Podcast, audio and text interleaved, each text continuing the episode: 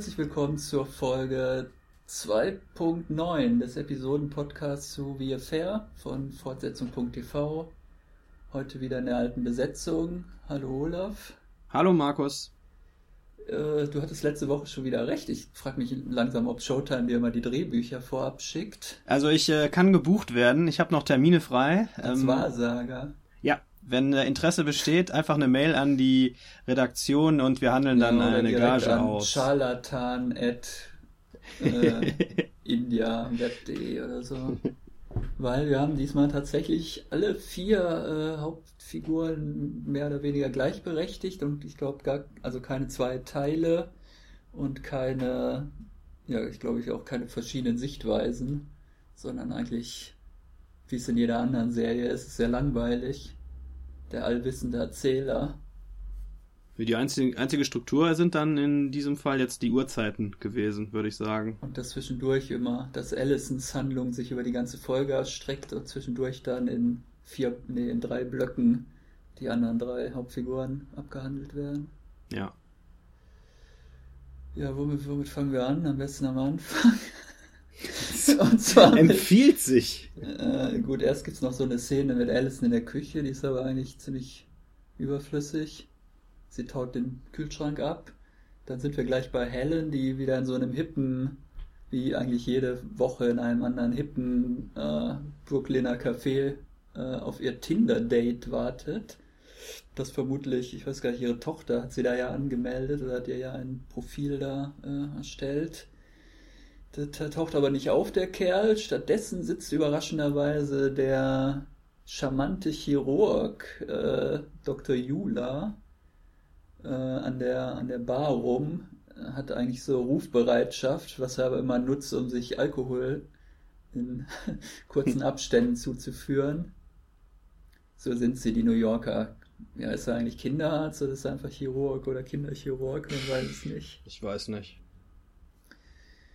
Ja, der ist äh, jedenfalls, äh, ja, man hat schon den Eindruck, er ist gleich interessiert an der guten Helen.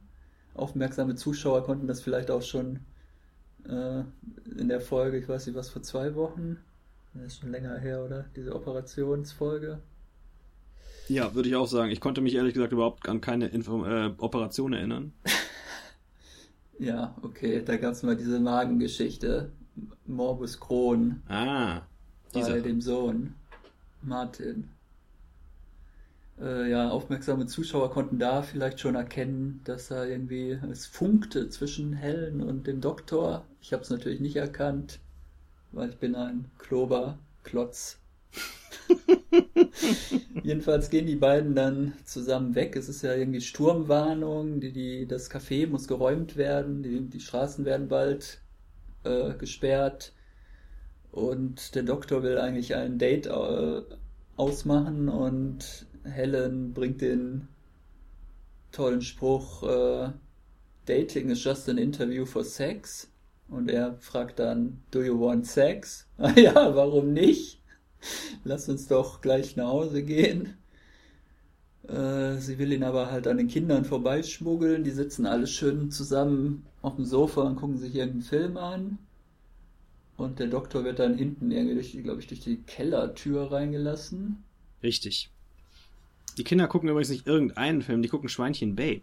Ah, das ist dir natürlich als großer Schweinchen Babe-Fan gleich aufgefallen. Ja, natürlich. Ein hervorragender Film. Der zweite sogar noch besser als der erste. Ich hätte das vermutlich nur erkannt, wenn James Cromwell da aufgetaucht wäre. Aber es war doch ein sprechendes Schwein im Bild. Was kann es denn sonst gesehen. sein? Ich habe nicht darauf geachtet. Ich war schon so von der Sex, äh, von dem, wie sagt man, von dem drohenden Sex, nee, von dem lockenden Sex. Drohender Sex, das so, ist ja hervorragend. War ich schon so äh, in den Bann gezogen. Naja, jedenfalls gibt es dann die Sexszene im Keller, ich weiß, ich glaube auf dem Boden. Es sieht immer alles so ungemütlich aus in dieser Serie. Ja, aber später haben wir dann mal eine Sexszene, die nicht so aussieht. Aber es ist, glaube ich, die erste. Ja, dann, äh, ich kann meine eigenen Notizen gerade nicht lesen. Achso, dann sind wir, glaube ich. Achso, nee, dann äh, später unterhält sie sich ja dann. Also bittet sie doch noch in die Küche zu kommen. Äh, dann führen sie noch so ein Gespräch, wo äh, Helen sich nicht so ganz sicher ist, ob er jetzt ein netter Kerl oder doch ein Arsch ist. Also weil er so typisch, typischer Chirurg eigentlich immer mit so sarkastischen Bemerkungen, in, mit meinem Herz fühle ich gar nichts, es ist nur ein Muskel mit vier Kammern, der vor sich hin arbeitet. Ja, kann man ja auch nicht ähm, abstreiten, dass das so ist, eigentlich. Ja, aber ich äh, hatte eben schon äh, Bedenken, als du charmanter, äh, charmanter Arzt gesagt hast. Ich finde, der, der ist ja schon so borderline autistisch, dieser Typ, was, äh, was Emotionen angeht. Ne? Sehr merkwürdig. Auf Handy starrt. Hm. Da kann ich noch nachvollziehen als Bereitschaftsarzt, aber Du als Szene, Bereitschaftsarzt. Ich als Bereitschaftsarzt in meiner Position als Wahrsager und Hellseher natürlich. Ähm, äh, aber das endet ja damit, dass er dann irgendwann sagt, ach guck mal hier, ich habe eine Tinder-Nachricht und dann schmeißt ihn raus. Oder will ihn zumindest rausschmeißen. Hm. Ja, dann sind wir eigentlich schon wieder bei Allison. Oder habe ich noch was Wichtiges vergessen? Äh, wir können auch erwähnen, dass, die, dass er eigentlich nur länger bleibt, weil der Sohn reinkommt Ach, und ja. sein Medikament nicht nehmen will, was wir eben schon mal angesprochen hatten, die Spritze und er den Jungen dann in die Spritze reinquatscht. So. Nächstes Thema. Was vielleicht auch sinnvoll ist, wenn man, also er, ich weiß nicht, was man da jetzt für eine Spritze nehmen muss bei Morbus Crohn regelmäßig. Aber das ist ja wahrscheinlich so ähnlich wie Diabetes. Da macht, das ist ja irgendwie ein komisches Argument. Nee, das tut weh, deswegen haben wir das mit den Spritzen sein lassen.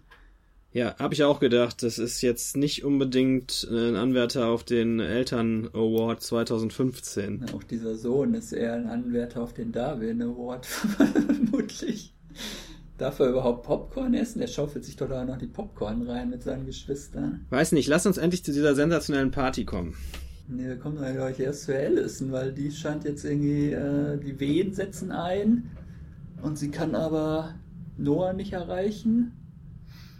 Äh, fährt dann alleine ins Krankenhaus, wo nur eine einzige Person überhaupt noch zu arbeiten scheint. Das fand das ich noch schlimmer ich als bei Club der Roten Bänder. Das ist bei Club der Roten Bänder überhaupt gar nicht so schlimm. Du hast da halt zu wenig Folgen gesehen. Es sind genug Leute, die rumlaufen. Ich bin das halt aus IA, aus der hektischen Chicagoer Notaufnahme natürlich gewohnt, wo immer 500 Leute durcheinander wuseln.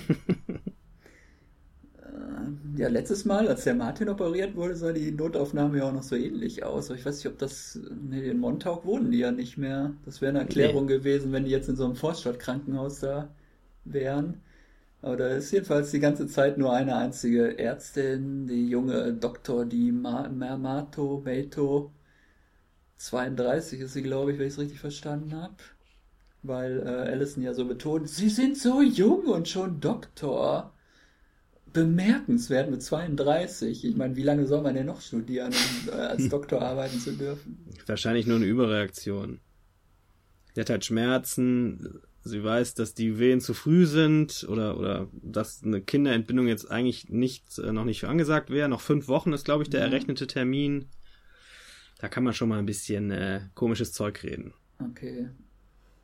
Dann sind wir bei Noah, der ist nämlich mit unserer Lieblingspresseagentin Eden äh, im Auto auf dem Weg zu einer Party von einem ja, Hollywood-Produzenten wir haben ja zwischendurch mal so Zeitangaben, also jetzt ist glaube ich 7 Uhr abends. Äh, das Handy klingelt wild, aber er kann es nicht finden, weil er das irgendwo, das ist unter den Sitz irgendwo gerutscht. Und er gibt dann aber auch relativ schnell auf, noch danach zu tasten, weil es ja auch egal, ob man eine hochschwangere Frau zu Hause sitzen hat und eine Unwetterwarnung äh, angekündigt ist. Äh, ist ja alles, ist ja viel wichtiger, wenn man jetzt da zu dieser Produzentenparty muss mit seiner heißen Agentin. Äh, ja, da erfahren wir dann, dass dieser Produzent sich halt für die Verfilmungsrechte an seinem Roman interessiert. George Clooney soll die Rolle übernehmen. Eine reizvolle Vorstellung, George Clooney als Dominic West. Also das wird immer interessanter. Ja, da wird ihm dann erstmal von dem Produzenten, ich dachte erst, das wäre Michael Murphy aus Manhattan, aber der war es dann doch nicht, der Schauspieler. Ich weiß nicht, irgendwie kam der mir ja bekannt vor, dieser Schauspieler. Ich weiß, warum er dich an Michael Murphy erinnert, das verstehe ich, aber mir kam er jetzt nicht unmittelbar bekannt vor. Der Produzent bietet dann jedenfalls erstmal Koks an. Also das so, so scheinen die Produzentenpartys immer zu verlaufen. äh, junge Frauen stehen in Bikinis einfach im, im Raum rum. Es wird erstmal Koks kredenzt. Und ja, alle sind schon total gut drauf. Äh, Noah nimmt alles mit, was er kriegen kann. Alkohol, Koks. Eden flirtet ziemlich heftig mit ihm. Ja, es gibt dann halt dieses Gespräch mit dem Produzenten über die ver mögliche Verfilmung und ähm, er findet den Roman natürlich super, erinnert ihn alles an den jungen Norman Mailer. Das Einzige ist doch, dass man das, dass das Ende zu negativ ist. Er will jetzt plötzlich wieder ein Happy End haben, dass die Geliebte am Ende nicht überfahren wird, sondern ich glaube wieder so wie es ursprünglich oder wie Noah es eigentlich ursprünglich äh, geplant hatte, dass sie einfach dann in trauter Zweisamkeit am Tisch sitzen am Ende des Films. Mit einem unaussprechlichen Geheimnis zwischen ihnen, das sagt er. Okay. Welches also so richtig happy endig würde das nicht aussehen. Trotzdem ist er natürlich äh, sofort äh, Feuer und Flamme, das Ende zu ändern, ändern. Und das unterstreicht nochmal, was für ein Opportunist der Typ ist. Na gut, wenn mir da jetzt in Aussicht gestellt würde, George Clooney und äh, Jennifer Lawrence. da würde ich sagen, auf gar keinen Fall. Was soll das sagen, denn werden? Ich will ein ey, vernünftiges, ernsthaftes Drama sehen und nicht so ein Mainstream-Hollywood-Streifen. Ja, Hauptsache, mit den beiden Darstellern willst du jetzt ernsthaftes Drama sehen? Ich will, ich würde die gar nicht in meinem Film haben wollen, wenn ich Autor wäre. So. Richtig. Nicht, dass ich die beiden nicht mögen würde, aber nicht für die Art von Stoff. Hm. Na, Clooney kann doch alles spielen. Ja, da würde ich eher sagen, Jennifer Lawrence kann alles spielen. George Clooney hat ja eigentlich so vier Gesichtsausdrücke. Aber sehr gute. Ja, der kann, guckt immer sehr nett Elder Statesman-mäßig. Aber jetzt so Sexual, Sexual Predator-mäßig, wie er eigentlich gucken müsste, wenn er nur als Rolle spielen sollte. Hm. Dr. Ross war auch der Sexual Predator. Finster? Ja. Der hat doch nur die Pharmaschnallen klar gemacht immer. Habe ich das wirklich laut gesagt? Egal. Ich hoffe, du kennst persönlich keine Frauen, die in der Pharmaindustrie arbeiten. Ich kenne keine und ich möchte auch keine kennen. Kriegst du immer schöne Kugelschreiber geschenkt. Kann sein. Und so sinnlose Blöcke. ja.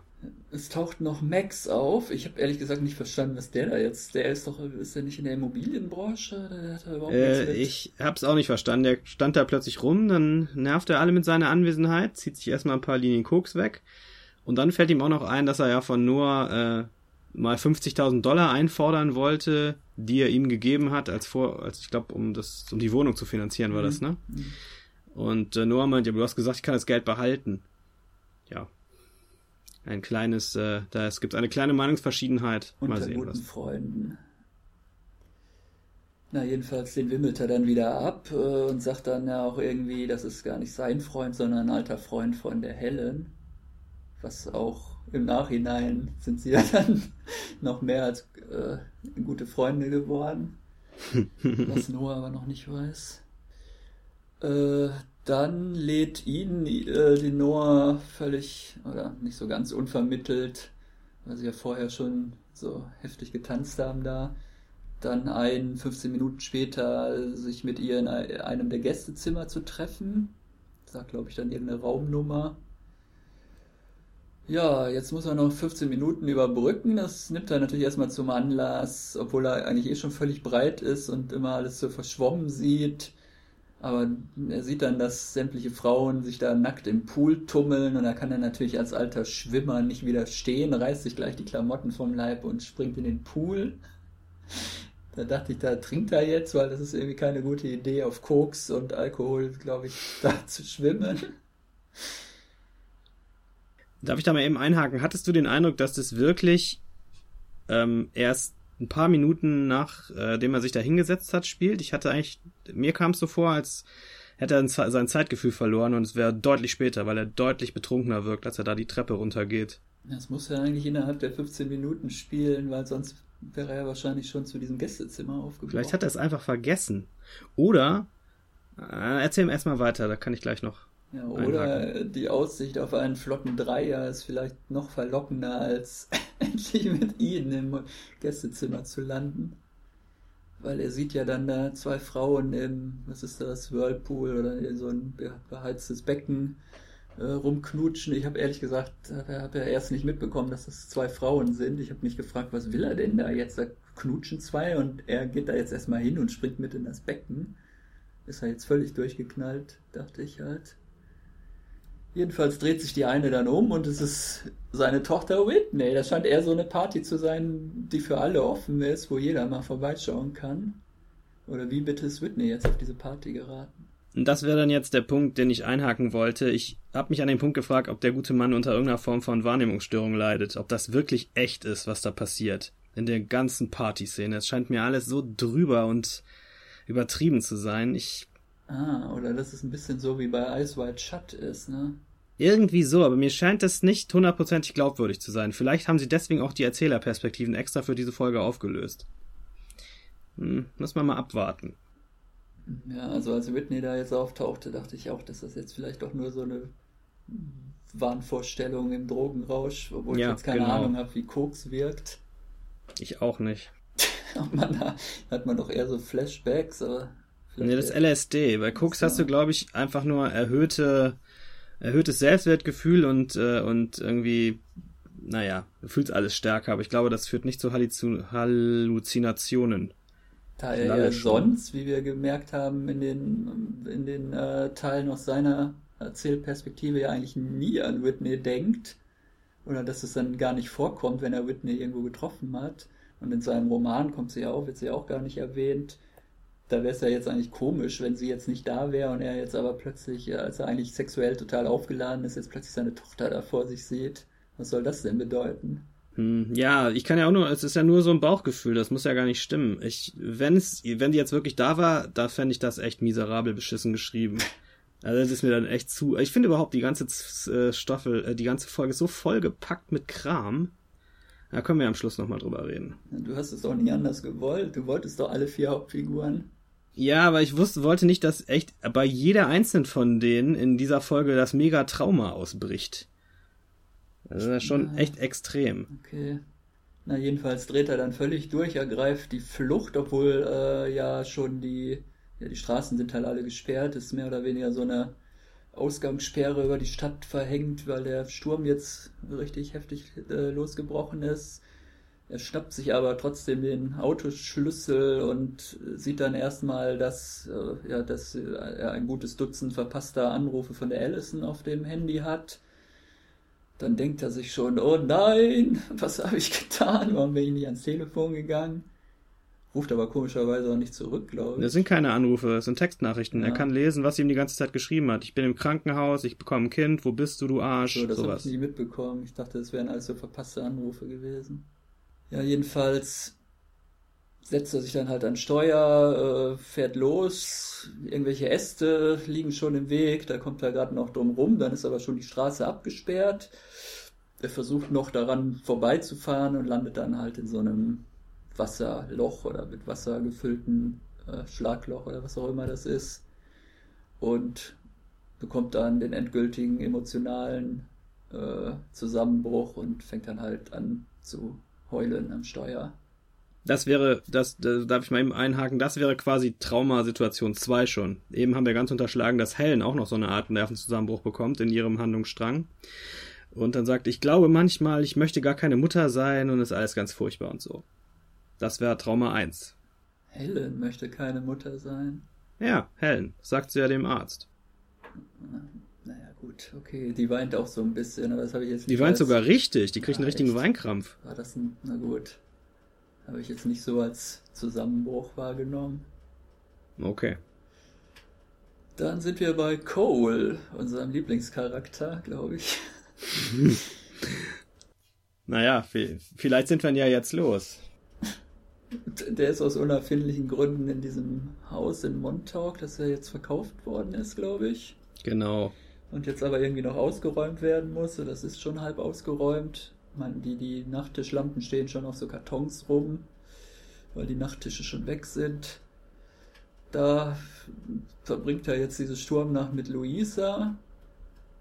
Die vertreiben sich die Zeit auch erstmal wieder mit Sex, weil wir brauchten noch eine, obwohl wir hatten ja eigentlich schon die random ja. Sex-Szene, hatten wir ja eigentlich schon. Aber die war jetzt, sah doch, finde ich, ein bisschen gemütlicher aus, oder? Diese In einem halb leer geräumten Haus zwischen Kartons. Aber immerhin auf so einer Art Liegefläche. Und obwohl draußen der Sturm tobt, reißt er sich erstmal die Klamotten vom Leib, damit wir seine schönen Tattoos bewundern können, glaube ich. Danach ähm, betrachtet er melancholisch den Holzrahmen an der, an der Tür oder am Fenster, wo, wo sie immer die, ähm, den Gabriel, den Sohn, gemessen haben, zweimal im Jahr und das eingeritzt haben, wie, wie viel er gewachsen ist in der Zwischenzeit. Und fragt dann die Luisa, ob er denn das irgendwie mitnehmen soll in sein neues hat er überhaupt ein neues Zuhause in seinem Wohnwagen? Nein, er hat kein neues Zuhause. Deswegen fragt sie ihn ja auch, wo er denn ab morgen, da wird das Haus nämlich übergeben, leben möchte, ob er doch in einem Baum leben möchte oder ob er sich Gedanken gemacht hat. Er sagt, oh, wird schon irgendwie hinhauen. Stimmt, er will, glaube ich, einfach so rumziehen oder so. Und will aber auf jeden Fall diesen Holzrahmen mitnehmen. als einziges Na, Andenken. An der Stelle fängt ja deren Konflikt so ein bisschen an, weil sie ihn quasi fragt, ob er nicht einfach nach New York ziehen möchte und er sagt auf gar keinen Fall. Und da ja, ist sie ein bisschen enttäuscht. Genau. Willst du nicht, äh, hast du nicht auch mal dran gedacht, in die Stadt zu ziehen? Not for a second oder a minute, ich weiß nicht mehr genau. Ja, genau. Ist natürlich auch sehr charmant, das dann der Freundin zu sagen. Nachdem sie gerade irgendwie gesagt hat, sie hätte ja einen neuen Job und nicht mehr so viel Zeit, dann immer zu ihm raus äh, in die Vorstadt zu kommen. Ja, jedenfalls sagt er dann noch sowas wie, vielleicht haben wir ja bald äh, oder irgendwann mal auch äh, selbst zusammen äh, Kinder, die wir dann immer, äh, wie nennt man das denn auf Deutsch, einritzen können, die Größe einritzen können. Und dann, messen? Ja, messen und dann halt einkerben in den, in den Türrahmen oder so. Und dann bricht dann ja noch Luisa zusammen, weil wir haben uns vorher schon gewundert, warum will sie kein Kondom benutzen, da war ein bisschen das egal. Weil sie nämlich keine Kinder bekommen kann. Aufgrund eines Fibroms. Das klären wir jetzt nicht weiter, wissen wir nämlich selber nicht, was das genau ist. Ähm, jedenfalls hat da irgendein Doktor mal rumgefuscht und deswegen äh, ist sie äh, unfruchtbar dann dreht eigentlich Cole völlig durch und glaubt jetzt plötzlich doch, meine Mutter hatte recht. Der Familienfluch liegt über der Familie Lockhart. Vor zwei Wochen hat er seine Mutter noch für völlig verrückt gehalten. Also warum das jetzt ausgerechnet als äh, Anzeichen dafür genommen wird, dass, der, dass die Familie doch verflucht ist, ich fand es ein bisschen weit hergeholt. Ja, ich auch. Ich kann da nichts anderes sagen. Der Fluch der Lockharts ist jetzt einfach, glauben jetzt alle dran. Außer Luisa, die äh, das gleich völlig richtig interpretiert und sagt, das wird ja schön, dann ist ja hoffnungsfroh für unsere Beziehung, weil äh, du wirst immer, wenn irgendwas schief läuft, wirst du mir die Schuld dafür in die Schuhe schieben, weil du generell immer wenn was in deinem Leben schief läuft, äh, den anderen dafür die Schuld gibst. Entweder deiner Mutter oder deiner Ex oder mir oder also er nimmt eigentlich nie oder sucht nie die Schuld bei sich selber. Was auch völlig richtig ist, meiner Meinung nach. Ja, sehe ich auch so. Ja, dann haut die Luisa ab. Cole hat noch eine merkwürdige Vision, dass sein toter Sohn jetzt plötzlich draußen im Regen steht und irgendwas sagt, was ich wieder vergessen habe. Komm mit mir ins Wasser, Papa. Oh Gott. Ich sag ja, das ist nicht so die beste Folge gewesen, habe ich jetzt, glaube ich, ein paar Mal angedeutet. Ja, eigentlich schon, aber diese ganzen Metaphern, das ist Nee, ja das ist einfach alles total überladen mit diesem Traumascheißdreck. Allison danach direkt auch wieder, oh nein, ich will das Baby überhaupt nicht, noch mehr Trauma. Wo man auch so denkt, jetzt hört doch mal auf. Wir müssen vielleicht noch erwähnen, dass gleichzeitig Allison in einer recht schmerzhaft aussehenden Geburt dann doch ihr Kind zur Welt bringt, alleine mit dieser Doktor, die Mal Maggio, Mato. Die ruft zwischendurch mal nach einer Schwester, aber es kommt keine Schwester rein. Ich habe genau darauf geachtet, dass es gibt einfach keinen zweiten Mitarbeiter in diesem Krankenhaus. Vielleicht ist die auch nur eingebildet, die Geburt. Ah. Ach, das, das meine ich nicht ernst. Das ist so. Naja, jedenfalls, äh, Cole zündet dann noch sein Haus an, während er drinnen stehen bleibt. Warum eigentlich? Weil er geisteskrank ist. Der ist unklar. Ich glaube, in dem Haus stecken halt zu viele Erinnerungen an den Gabriel. Das wird ja in der Szene so gepusht, zumindest. Und dann ist er ja einfach auch sehr betrunken am Ende, weil er ja die ganze Zeit diesen alten äh, schwarz gebrannten Schnaps von seinem, was war es, Opa, ja. Vater Großvater. trinkt aus dem schönen ähm, Einmachglas immer. Ja, dann kann man schon mal auf die Idee kommen, einfach alles niederzubrennen, was einen an die Vergangenheit noch erinnert. Ich halte es auch einfach keine gut, für keine gute Idee, da die ganze Zeit weiter zu wohnen. Ne? Aber das sagt ihm Luisa ja zwischendurch auch schon mal. Ja, vorher hat er ja immer nur in diesem Wohnwagen da gewohnt. Ja, in Sichtweite von dem Haus. Das ist ja auch nicht besser, oder? Das ist auch. Äh das ist auch nicht besser, einen Tag bevor man das Grundstück verkauft äh, oder die Neuen da. Ja gut, die wollen, glaube ich, eh, wollten eh das Haus abreißen. Insofern macht es, glaube ich, finanziell jetzt nicht mehr so viel, ob das Haus weg ist. Aber ich dachte, das ist ja irgendwie keine gute Idee, äh, einen Tag vor der Übergabe noch das Haus abzufackeln. Das ist aber interessant, das habe ich irgendwie verpasst, weil dann würde ich dann kann ich mir das tatsächlich, dann würde ich, finde ich die Reaktion nicht mehr so wahnsinnig überzogen, wie ich sie bisher fand, da alles abzufackeln. Also ich habe es nochmal nachgelesen, ich glaube, es wurde mal in einer vorherigen Folge erwähnt, dass die, diese Immobilienmaklerin da ähm, wollte, glaube ich, das Haus abreißen und dann soll da irgendwas Neues hingebaut werden für die Nacheigentümer.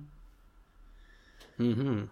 Ja, wir sehen nicht, ob Cole das Haus noch rechtzeitig verlässt, aber muss er ja eigentlich, weil wir haben ja schon mal eine Vorblende gesehen, wie er dann später im Gerichtssaal wieder auftaucht. Ja, verdammt.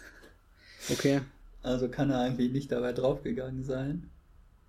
Das wäre auch ein zu großer Schock für die Mehrzahl der weiblichen Zuseherinnen, glaube ich. Das finde ich machen die ja ganz gut in der Serie, auch in der in der ähm, Szene mit Allisons Geburt. Wir wissen ja, dass das Kind, dass sie später ein Kind hat und man denkt schon so, das wird jetzt, ähm, das wird keine Fehlgeburt. Trotzdem ist es so spannend, dass es passieren könnte in der Szene, denk, finde ich jedenfalls. Ähm, ist dir aufgefallen, dass sie zwischendurch direkt den Zuschauer anschaut? Während der Geburt? Ja. Nee. Das ist kurz nach, ich hab, ich will dieses Baby nicht, er guckt direkt in die Kamera. Das hat bestimmt was zu bedeuten. Dass wir auch der Vater sein könnten. Genau, wir sind der Vater von Elsons Baby, wir es ist alle. Unser aller, es ist wie bei ähm, Rosemary's Baby. Ja, genau, das habe ich gerade auch gedacht. das Baby gehört dem Lockhart-Kult und wir werden ihm alle noch verfallen. Aber diese Parallelmontage da, Cole in, im Haus, wie er immer mehr so durchdreht und Allison im Krankenhaus und wie sich das so ein bisschen ähm, äh, hochsch hoch, hochschwappt. Ja, das hat mir sehr gut gefallen. Das äh, hat sich so zum Ende hin irgendwie so bis zu so einer Art Climax, Klimax gesteigert. Ja, also es war schon sehr gut inszeniert, da kann man wie immer eigentlich nicht viel dran rummäkeln. Höchstens an der, ja, also das wäre ja eigentlich bei jeder anderen Serie wäre das eigentlich jetzt das Staffelfinale gewesen. Mhm, ich stimmt. weiß eigentlich nicht, was die in den wie viele Folgen haben wir noch? Drei? Ja. Was man da jetzt noch draufsetzen will, weiß ich ehrlich gesagt nicht.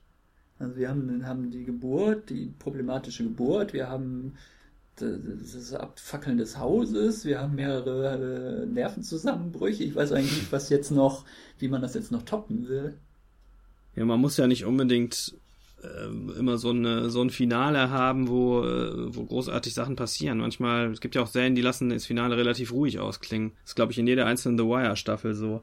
Dass der Höhepunkt vorher kommt und die Folge, da kommt die Staffel. Die große Parallelmontage immer am Ende bei The Wire. Mit ein bisschen Musik, ja, aber das ist ja jetzt kein, kein narrativer Höhepunkt oder so. Naja. Das war doch jetzt hier praktisch schon die große Parallelmontage.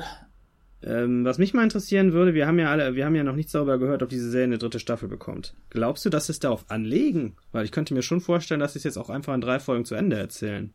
Ja, ich, ich habe ehrlich gesagt nie auf die Einschaltquoten geguckt, aber die sind ja, glaube ich, nicht so schlecht.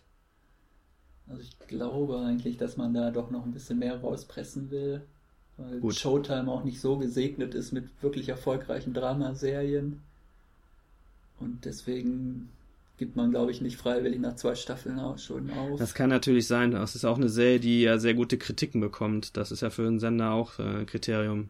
Madman hätte man ja wahrscheinlich quotentechnisch auch irgendwann absetzen müssen. Ich meine, Homeland hatte auch schon nach der zweiten Staffel keine guten Kritiken mehr, aber man macht trotzdem immer weiter. Und deswegen da stimmen ich, aber dann wiederum die Quoten. Also. So.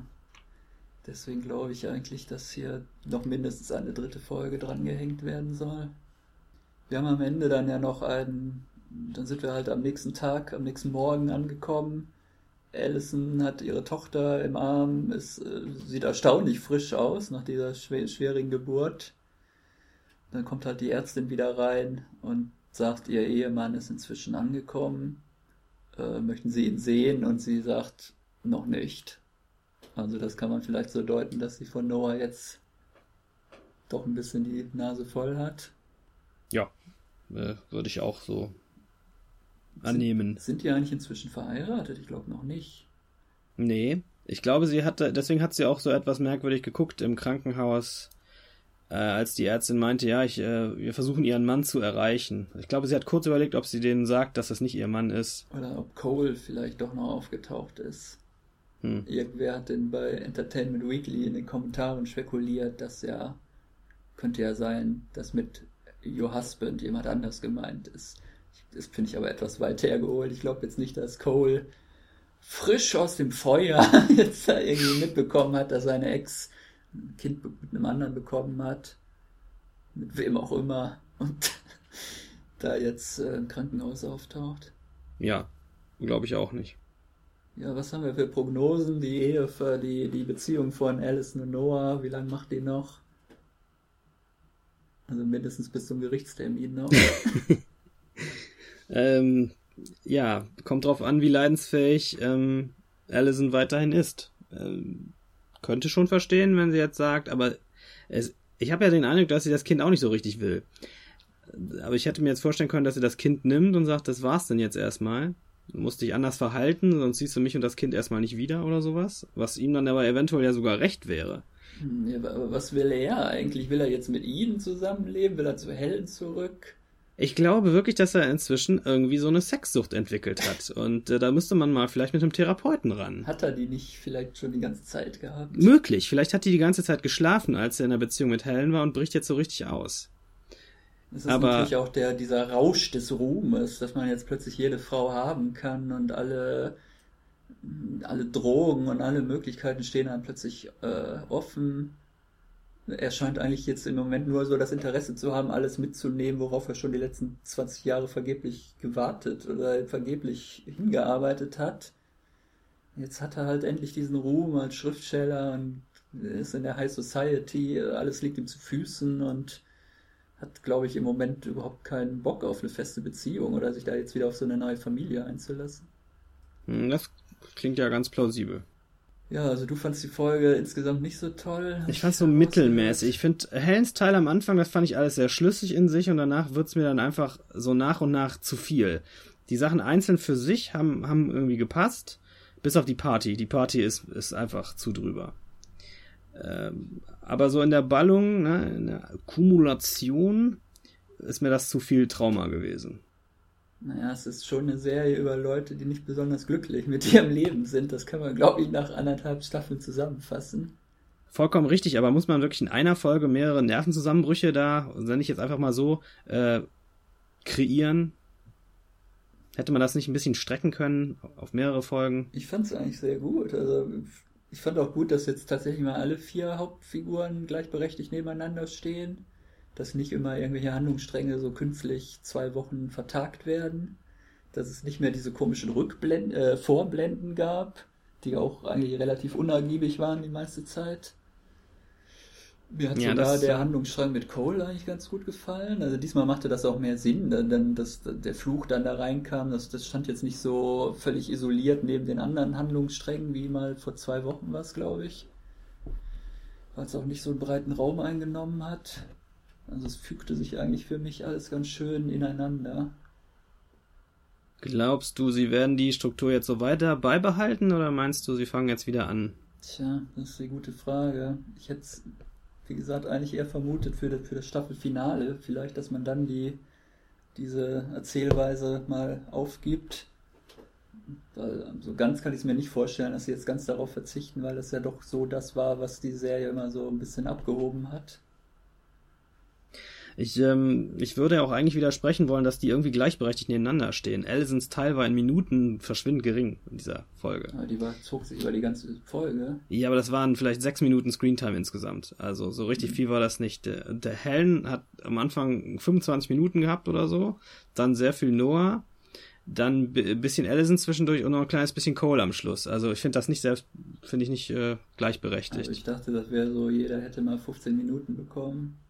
Ich habe jetzt aber auch nicht mitgestoppt. Ich gucke immer äh, fixierend, fixierend auf den Counter. Ich zähle die Sekunden im Kopf mit. Aber Cole war doch mehr als fünf Minuten. Hm, vielleicht zehn, maximal. Na, das, das muss man hier, das wird auch Zeit für ein filmwissenschaftliches Seminar. Erzählstrukturen und stilistische Finessen in, der, in zeitgenössischen US-Qualitätsserien anhand von VFR. Ja, wie sich da, man könnte das auf jeden Fall gut für ein Seminar ranziehen, weil man sich über die Veränderung von Erzähltechnik unterhalten möchte. Das ist für mich ein ganz großer Pluspunkt an der Serie, dass sie das einfach versucht zwischendurch, dass sie sich nicht krampfhaft an der Struktur festhält, die sie mal in der ersten Folge aufgemacht hat, sondern sich so, also wirklich so evolutionär entwickelt quasi. Bin ich übrigens froh, dass ich keine Filmwissenschaftsseminare mehr belegen muss. Ist mir gerade bewusst geworden. Ja, musste ich ja eigentlich auch nicht, aber war als Wahl, Wahlpflichtfach oder wie sich das nannte.